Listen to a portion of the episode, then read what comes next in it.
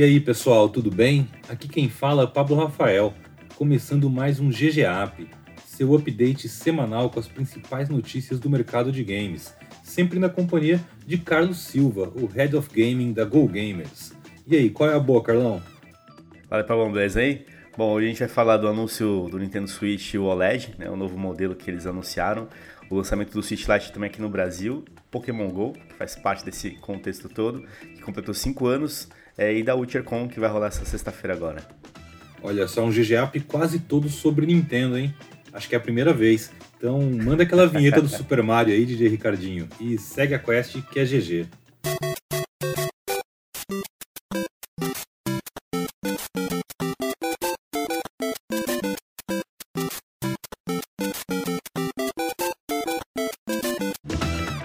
Falando sobre o novo modelo do Nintendo Switch, a Nintendo anunciou esse modelo com tela OLED de 7 polegadas, mais espaço para armazenamento, são 64 GB, o dobro dos 32 GB que a gente tem do Switch atual, é, e algumas melhorias de design, uma base mais articulada para quem quer jogar com um aparelho apoiado, como um tablet, por exemplo, e com uma entrada para cabo de rede, algo que também a gente não tem nesse modelo atual do Switch. Esse novo modelo do Switch OLED Model, que é assim que eles estão chamando, vai chegar nas cores preto e branco, vai ser lançado nos Estados Unidos em outubro e vai custar os 350 dólares, 50 dólares a mais do que o modelo padrão do console hoje. A Nintendo também planeja lançar o aparelho por aqui em algum momento de 2022, vamos esperar, né? É, não tem preço para o Brasil ainda, nem uma data exata, né, por enquanto. Mas e aí, Carlão? Você animou com esse. Não é aquele Switch Pro que o pessoal falava é. dos rumores antes do E3 e tal, né? É. Eu caí na fanfic aí, Pablão, que eu te falei um pouco antes. É, eu achava que era alguma coisa é, mais parruda de hardware mesmo, um Nintendo 4K. É, mas não, né? na verdade o, o, Switch hoje ele tá vendendo muito bem, é um console que tá saindo muito bem, tá atendendo a expectativa dos fãs. E eu acredito que ele vai ser um bom console para quem não tem hoje. Acho que para quem for realmente adquirir um novo Switch, é, vai ser uma, uma, excelente, com uma tela bacana, né, com algumas possibilidades melhores no sentido de, de uso mesmo do aparelho. Então acho uhum. que, mas para quem tem talvez um Switch é, atual, talvez o upgrade não precisa fazer tanto sentido, né? Enfim, mas aí cada um vai avaliar. Mas eu, eu acredito que é isso, tá? Um produto mais de entrada para novos jogadores mesmo. Exato, é um, então é um modelo bacana. Ele tem também algumas melhorias no áudio, pelo que a Nintendo fala, mas isso, isso é esperar para ver, né? É, eu gosto muito desse material, dessa nova tela dele. É o mesmo tipo de tela que o PS Vita original tinha. E assim, o OLED dá uma diferença sensacional. Os pixels ficam muito mais, mais vívidos, uma imagem limpa. E eu estou muito curioso para saber se finalmente, quando esse console sair, a Nintendo vai liberar o app da Netflix no Switch. Porque, hum, olha só que louco, ela removeu esse app da, do Wii, do Wii U. Então, não existe mais como você assistir Netflix em consoles da Nintendo, porque no Switch não tem. E, cara, se tem uma coisa que tela OLED é boa, é para assistir um filminho, assistir uma série. No, no PS Vita eu gostava muito de ver vídeos no YouTube. No, e, e é algo comum dessa hoje, né, Pablão? É, o pessoal usar os consoles, né, Playstation, Xbox, pra assistir essas plataformas de streaming, assistir vídeos no YouTube, Twitch, enfim. Essa relação, ela, ela existe já hoje, né? Então não ter no Switch é, um, é uma pena, é, tomara que tenha. Exato, e ainda mais com uma tela de, de alta qualidade agora, né? Falando ainda, cara, sobre Switch, a gente, como eu disse, ele não tem ainda previsão, certo que é tipo em 2022, em algum momento aí do ano que vem, com um preço ainda a ser definido para o Switch OLED no Brasil. Mas quem ganhou data, ou quase isso, e preço aqui no Brasil é o Switch Lite. Eu conversei ontem com a Nintendo, um pouco depois do anúncio do OLED Model, e eles me confirmaram o seguinte: o Switch Lite chega no Brasil em setembro vai custar o preço sugerido aí de R$ 1.900. O Switch Lite é aquele modelo mais simples do console, feito para ser mais acessível ao bolso dos consumidores e também, né, um modelo esse, realmente um modelo de entrada do, do, Nintendo Switch. Ele não tem opção de jogar na TV, ele não tem aquele dock nem nada, ele é como se fosse um portátil, um, um DS gigante, digamos assim, maior até do que o DS XL. É, e ele é feito para jogar só nesse formato portátil e por conta disso ele é mais baratinho do que o Switch que tem o dock e os joypads removíveis e aquela coisa toda. Eu não, não sei se os joypads desse Switch Lite são removíveis. Pelas imagens que eu vejo, parece que não. Uh, ele foi lançado nos Estados Unidos em 2019. Lá também ele é mais barato é, do que o Switch padrão, né? Mas de resto, ele é idêntico ao Switch normal. Ele roda os mesmos jogos, os mesmos cartuchinhos, usa mesmo, o mesmo eShop com os jogos caros. É, a única diferença é que você joga apenas na telinha dele. É, para quem é fã dos portáteis, gosta, né, e tem gente que, que tá acostumado com o Nintendo, os seus Nintendo DS aí, por exemplo, é, é uma boa opção, né? De novo, o valor acessível, os jogos são os mesmos, os conteúdos são os mesmos, mas para quem quer ter a experiência talvez conectado com a televisão ou outra tela, coisa nesse sentido, aí acaba não tendo essa possibilidade. Mas, de novo, né, a experiência Nintendo, ela tá ali, né? É bacana. Cara, eu vou te falar, eu tenho o meu Nintendo Switch, é, o primeiro modelo, aquele vermelho e azul, é, literalmente ao lado da televisão. Acho que, com exceção de Zelda, Breath of the Wild, eu nunca joguei mais nada na TV nele. Eu jogo tudo na telinha. Ele é muito um console assim, ah, eu estou assistindo um filme ou tô de bobeira fazendo alguma outra coisa e tô com ele ali na mão jogando. Olha, Diablo, olha que engraçado, Witcher, É o Witcher. O meu é o contrário, cara. O meu fica aqui do lado da televisão e foram poucas as vezes que eu tirei ele. Eu lembro quando eu saí de férias uma vez, e aí eu carreguei ele com, comigo e levei para jogar o Zelda também, Breath of the Wild. Uhum. E foi a única vez que eu lembro que eu exigi mais dele, né, como um portátil, jogando assim, fora da televisão. Das outras vezes, eu sou uma pessoa de console mesmo da TV, né? Então, acho que por conta disso, eu gosto da tela grande e tudo mais, então ele fica mais plugado aqui na TV. Mas eu acho que você matou a charada quando você falou o pessoal que tem esse hábito do, do portátil é, eu é vindo do GBA pro DS, pro 3DS, pro DS XL, eu fui embaixador do 3DS no Brasil. Olha aí, você é o é... cara, você tem que ser embaixador então, desse aí agora. com o Switch, para mim, assim, eu enxergo ele mais como um portátil. Tipo, eu posso uhum. jogar Diablo 3 num portátil, sabe? É maravilhoso isso. Não tem por que eu jogar ele na TV em mais um console, se eu posso jogar ele numa telinha. Então, eu acho que tem essa, tem essa pegada. Para mim, ele é um portátil. É um portátil que eu posso ligar na TV. Legal, muito boa a sacada dos caras, né? É um híbrido aí pra gente. Exato. Bom, e falando ainda de Nintendo, mas agora mudando um pouco para Pokémon, né? É, o Pokémon GO ele completou 5 anos, né? Ele foi lançado em 6 de julho de 2015, 5 anos atrás. É o jogo da Niantic, que foi quem desenvolveu, uma das grandes responsáveis pela popularização desses games de celular também. É, e o primeiro a alcançar a marca de 1 bilhão de downloads. Né? O jogo foi uma febre, com pessoas lotando os parques, ruas para caçar Pokémon em realidade aumentada. Aliás, eu era uma dessas pessoas aí. Enfim, era muito doido, parecia um negócio é, que ninguém sabia muito bem explicar o que estava acontecendo, mas realmente dominou é, o mundo dos games naquele momento, principalmente pelo celular, né? E de lá para cá o game passou por algumas mudanças, principalmente durante a pandemia. A Niantic ela teve que adaptar o jogo para que as pessoas conseguissem jogar dentro de casa, é, respeitando as quarentenas ao redor do mundo, isolamento social, nessa necessário para conter a pandemia que estava acontecendo. Mas isso aí não impediu que o Pokémon GO continuasse crescendo. O jogo teve um faturamento de mais de 5 bilhões desde o lançamento e mais de 1 bilhão só em 2020, né? O ano que poderia ter sido pior, justamente por conta aí da, da questão da pandemia. E esse sucesso do Pokémon GO, né, até hoje ele não foi replicado por nenhuma outra franquia, mas também muitos tentaram, sendo mais conhecido aí o, o Harry Potter Wizards Unite, né, que é um jogo da franquia Harry Potter, inclusive, né, a gente estava lá no lançamento desse produto, que ele também usa elementos de interação de rede social, realidade aumentada, é mais recente também, né, e o, e o mais recente na real, o jogo do The Witcher, Monster Slayer, né, baseado no famoso RPG. Pois é, lembrando que são bilhões de dólares, e eu queria até falar uma coisa, te sacaneei aqui, Carlão, por um erro meu, na real, quando eu tava levantando esses dados, 6 de julho de 2016. Ah, então tá bom. É, tá foi uma. Desculpa. Mas. É, e, e, assim, cara, a gente tá falando de bilhões de dólares. Assim, cara, isso eu não consigo nem converter isso para real porque não cabem tantos números na minha calculadora hoje em dia. Não dá mesmo, é muito dinheiro. Não dá. Né? Ou seja, é, é, tipo assim, ele vem fazendo é, pelo menos um bilhão de dólares por ano. E muita gente pensa, ah, Pokémon GO já foi essa febre, isso já passou.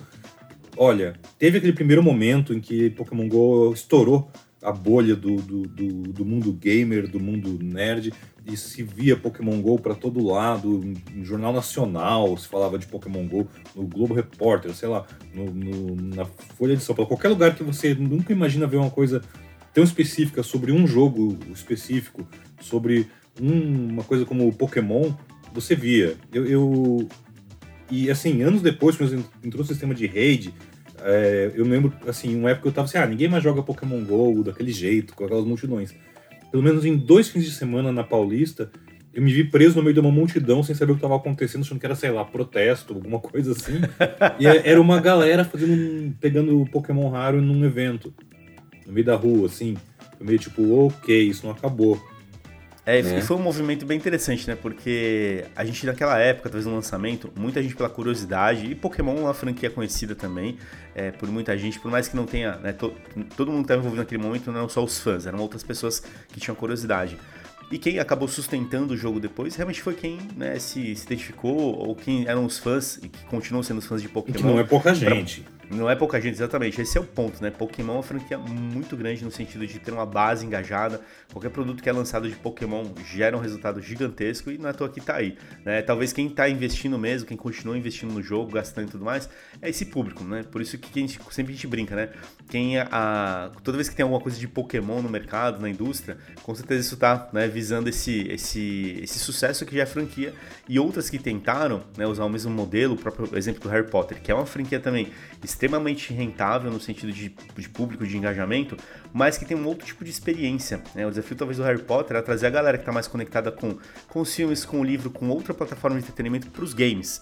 Harry Potter não é uma franquia tão grande assim nos games, né? Tá tentando fazer isso, tentou com esse jogo. Vai ter um novo jogo do Harry Potter, inclusive, né? Que eu não lembro o nome agora, que vai sair, enfim, em breve. É, Hogwarts então, Legacy. É, eu, Legacy, é um RPG, Hogwarts né? Legacy, é, isso é um RPG. Console, PC então, eles estão fazendo esse esforço, mas o público ele não tá habituado com o ambiente de jogos. Já o Pokémon, não, né? Ele já estava presente há muito tempo nos Nintendos da vida e tudo mais. Então isso de alguma forma também. E foi inovador, né? Ele trouxe é, o primeiro modelo né, de jogo que... nessa linha. Não que no caso do Pokémon GO, principalmente, existe um, uma coisa que eu acho muito incrível, que assim, o jogo ele pega. Não tem uma, uma, uma forçaçãozinha de barra, sei lá, na coisa nenhuma. Porque ele literalmente pega aquela experiência que você tem no jogo de Pokémon e no anime e no, em tudo desse universo, onde você é um jovem andando por aí caçando monstrinhos para sua coleção e duelando em ginásios e etc. E leva para o mundo real. E isso é basicamente o que, sei lá, todos os fãs sempre sonharam. É muito um sonho de criança. Eu me lembro vividamente do dia que eu escolhi meu Pokémon em Pokémon GO, meu Pokémon inicial. Foi uma experiência muito marcante. Assim, eu tava no meio da redação do Universo Online na época, apontando o celular e eu, meu Deus do céu, tem uns Pokémon aqui em cima da minha mesa. Tem que escolher um, ai meu Deus, e agora? Né? ah, o primeiro Pokémon que eu vi na rua foi uma coisa louca, assim. E da alegria da minha esposa quando eu cheguei em casa e ela tava, tipo, na garagem de casa porque ela tinha visto uns dois Pokémon no portão e tava tentando pegar eles e eu falei, gente, o que tá acontecendo? Muito louco, foi, né? Essa experiência uma, de ter a coisa próxima, né? É, era assim. Foi assim, cara, abriu-se um portal e os Pokémon invadiram o nosso mundo. Isso é mudou totalmente o que as pessoas esperam de um, de um jogo. É, naquela época eu tive uma discussão grande com o nosso querido Theo Azevedo, da Theo Games, sobre ah, qual seria o grande jogo daquela década, né? Dos anos aí 2010 até 2020.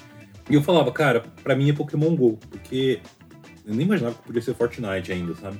Mas na época eu pensava assim muito em Pokémon GO, porque eu falava, cara, é um jogo que ele quebrou qualquer paradigma que você podia imaginar.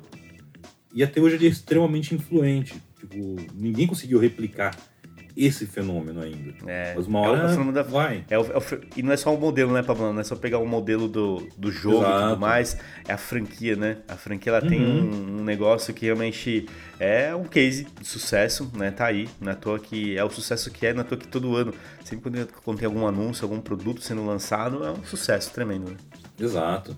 Exatamente. E é um negócio que você comenta muito né, nos, teus, nos teus artigos lá na Go Gamers, eu reparo sempre que é sobre como Pokémon ele acerta, acerta bem nisso. Ele mexe com o emocional da pessoa, é, sabe? Tem a coisa do colecionismo, tem a coisa de querer completar aquela coleção, Pokédex, caçar monstrinho, isso e aquilo, mas tem esse efeito, porque assim, é uma franquia toda construída em torno de. tem essa história, tem esses personagens, tem essas coisas, e você consome aquilo em tudo quanto é mídia. Então quando você, de repente, esse jogo ele faz o quê? Faz com que você literalmente faça parte desse universo. Você é o, o moleque treinador indo no ginásio disputar com a galera e etc. Então, é, tem esse lado emocional. E é isso que eu acho que falta, que os outros ainda não conseguiram acertar, sabe? Tipo, tem esse jogo novo de The Witcher, uh, caçar monstros e tal. Não, primeiro, o que, que os monstros do Witcher estão fazendo na minha rua? Sabe? Meio. Por que, que eu quero caçar Por que, eles, que eu né? quero. É, pois é, alguém chama um bruxo pra fazer isso.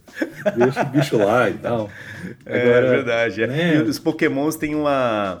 É, é isso aí, né? Tem um, tem um apego sentimental. É, passar uma mensagem diferente, né? Você caçar Pokémon é diferente de você caçar monstros. Uhum. É, você Enfim, não tá é- matando o Pokémon, você tá levando ele pra uma casinha, ele vai andar contigo, ele vai virar seu, É tipo seu aí. bichinho de estimação, é mó legal. É, é isso aí, é diferente. É diferente.